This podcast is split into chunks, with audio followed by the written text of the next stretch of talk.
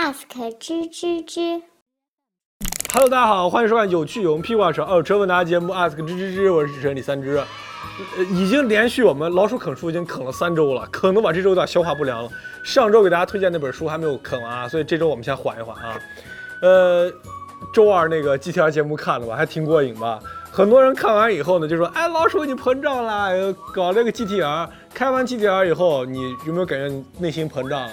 开的时候心里面爽不爽？问我啊，真的一点都不爽。因为那是人家的车，我开人家车的时候，小心翼翼的，就是生怕就是赶紧给人家还车，你知道吗？生怕给人家刮了啊。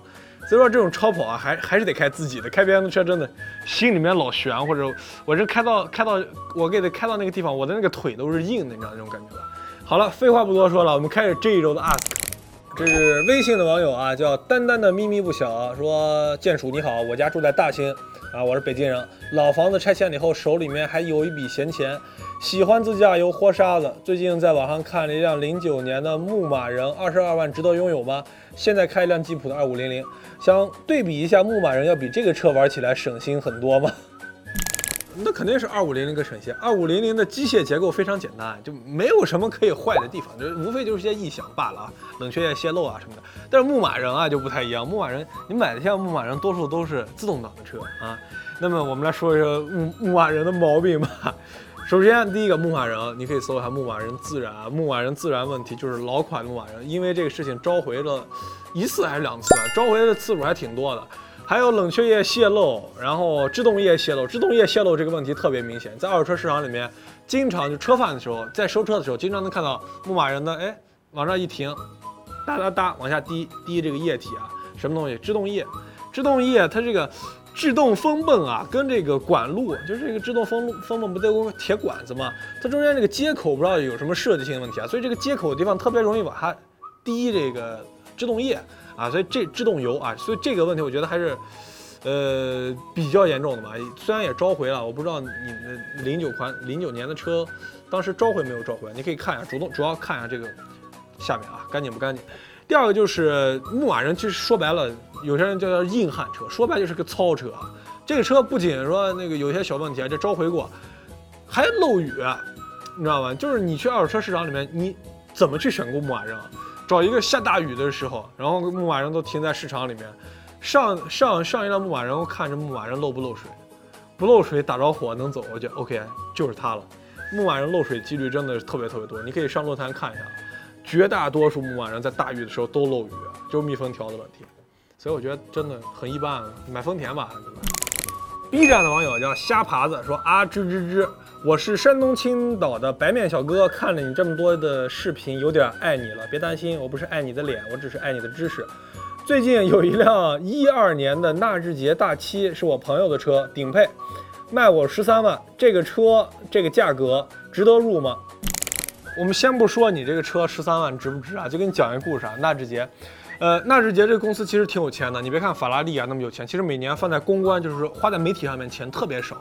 但是像纳智捷这样的公司啊，就是特别尴尬。尴尬在哪儿呢？就给媒体钱，给媒体来，老师我给你一万块钱，你给我那个出一篇稿子，说说我纳智捷好。媒体老师都不知道该怎么写，你知道吗？就给钱我都说不出来好。在二手车市场里面，这个车真的是让二手车贩子颤抖的车，特别难卖。纳智捷这个车，尤其大七，现在出什么 U 六啊，什么什么 SUV 啊，那我都不太清楚。就大七那个车刚出来的时候，大家都买，开了一年两年以后，发现问题出来，往二手车车贩子那收。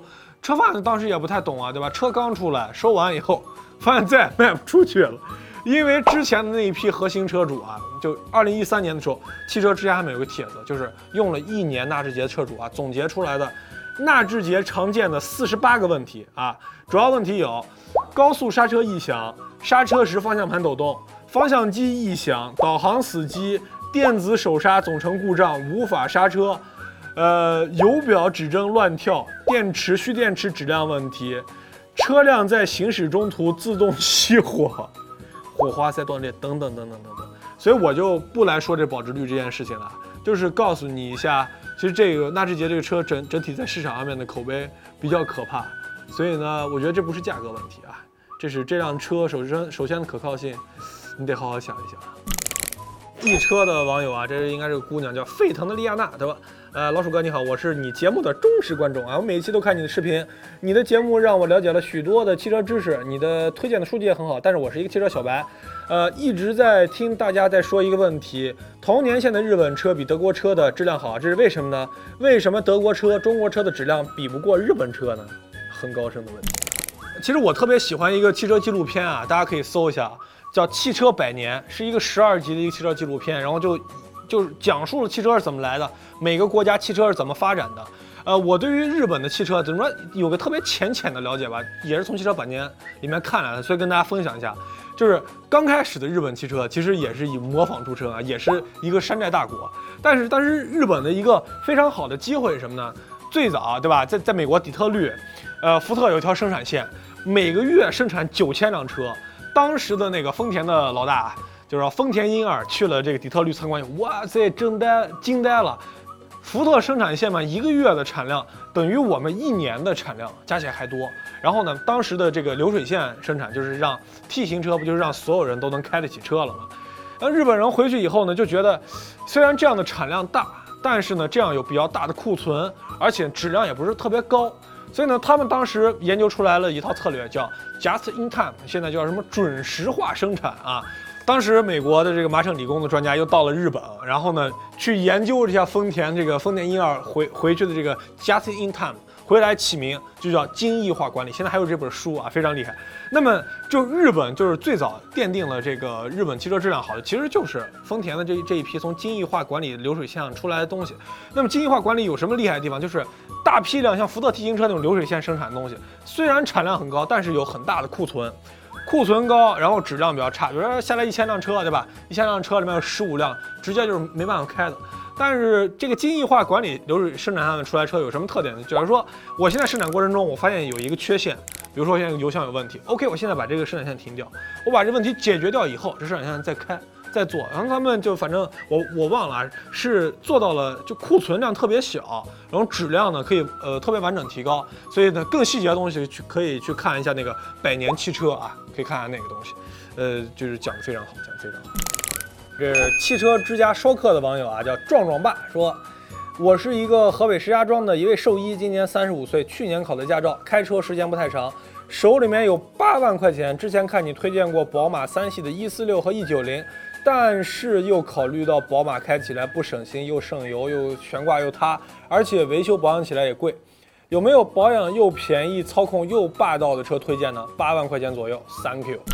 说到操纵，那么之前我推荐的时候推荐操纵比较好的车就是宝马三系，对吧？大家公认的标顶车型，呃，上上代的 E 四六，上一代的 E 九零，如果预算高一点，快到二十的话，F 三零都可以买，对吧？虽然是二点零 T 的啊，感觉会差一点，但是宝马的确操纵好。但是你说八万多块，八万的预算要省心要便宜还要操纵好，那绝对就是马六了。你知道为什么马六车主在街上开开车开的比较快？因为的确这个车非常非常好开。你看现在新车的价格，减配的、低配的，价格也就十一万、十二万多一些。在这个价位里面，应该是没有比马六的操纵再好的车。福克斯我觉得能跟它拼一拼嘛。但是实质上，你要是到了拐弯啊、弯道的时候啊，还是感觉到马六的这个给你的支撑性啊会更好一些。八万块钱预算能买到一个一二年左右的自动挡的马六了啊，那么，呃，你说维修保养绝对便宜啊，小保一次换机油换三滤三百多块钱，对吧？变速箱油就根本不用不用担心了。之前我那个认识一个车主，零三年的老马六，跑了十五万公里了，没有换过变速箱油，一点问题都没有，就基本上就日常保养啊，这个车就随便开了。还有一个还有一个非常大的一个点就是它。即使维修换件啊，我上了车损险，我上什么险，这些东西非常非常非常非常便宜，跟宝马这个就是，呃，相比啊，优势就是非常大。知乎网友叫尘埃落地说：“三只兄，我看了你上期的 GT 二手 GTR 视频，燃起了我年轻时候的超跑梦想。昨天刚过了四十岁的生日，也进入了不惑之年，现在开的是一辆新的 G L K。”手里面还有三十多万的闲钱，这个价格可以买到一辆超跑吗？二手的，不太喜欢 Evo STI 这种纯性能的小车，外形炸裂，真的非常重要，求推荐。三十万想买超跑啊，这这这这个难难度其实还挺大的。你其实说你要买性能车，非常非常容易能买到了，但是要买到超跑，超跑有一个标准对吧？外形你得炸裂对吧？得是中置的发动机，然后呢，整体的这个产量不能高于多少多少多少，这才能进入到超跑点里面。呃，我之前推荐过科尔维特的 C 六，这车跑四秒多。然后有些人说，啊，C 六不属于超跑，只能说一个高级跑车，呃，只能说一个高级跑车。那么今天给大家推荐这个，绝对是属于是超级跑车了。二零一零年的时候，韩国做过一辆车啊，叫 Spira，Spira 这个车呢，中文名叫斯派朗。当时一零一零年出来，好像有五个版本，最低那版本二点七，二点七自吸的，跟那个酷派那个排量一样大。呃，顶配的是二点七 T 的，是那个二点七的，就叫 Spira EX 版本。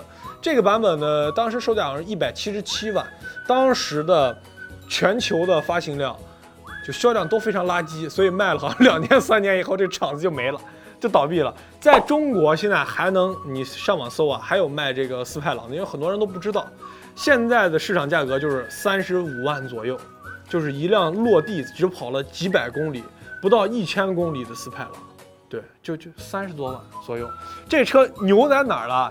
车身你可以上网查一下，碳纤维的车身，然后很多车身上面的金件啊，就是覆盖件，手工打造，所以很多点啊都非常非常厉害。最重要，它的成绩也不错，就是普通版的好像跑四秒多，然后超级版本跑三秒五。如果说买到这辆车，你就即将面临一个问题，这个车没地儿修，没有件儿。如果说你要买的话，基本上你得备一辆在那放。如果说你这个斯派朗啊撞了碰了，基本上就要从另外一辆车上面拆，啊，也成天的也找不到这车件，实在是太少了啊！祝你幸福。好的，我们来公布一下上周的获奖名单啊。第一名叫苦丁先生啊，头像是一只被打扁的熊；第二名叫罗曼蒂克，头像是一只可爱的小萝卜；第三名叫忧郁更有魅力，头像是一个贝克魔。对啊，大概是吧。好，恭喜这三位朋友获得了我们知道定制的 T 恤和 MMT 添加剂啊，各一份儿。呃，有一些朋友啊说啊，我那个通过微博什么得了奖了以后，没有没有收到奖品。有的时候啊，说实话，我有的时候真的会漏，但是每周的这个微信这个不会漏啊，就是在微博里面你要稍微提醒我一下，私信我一下啊。如何获得我们奖品呢？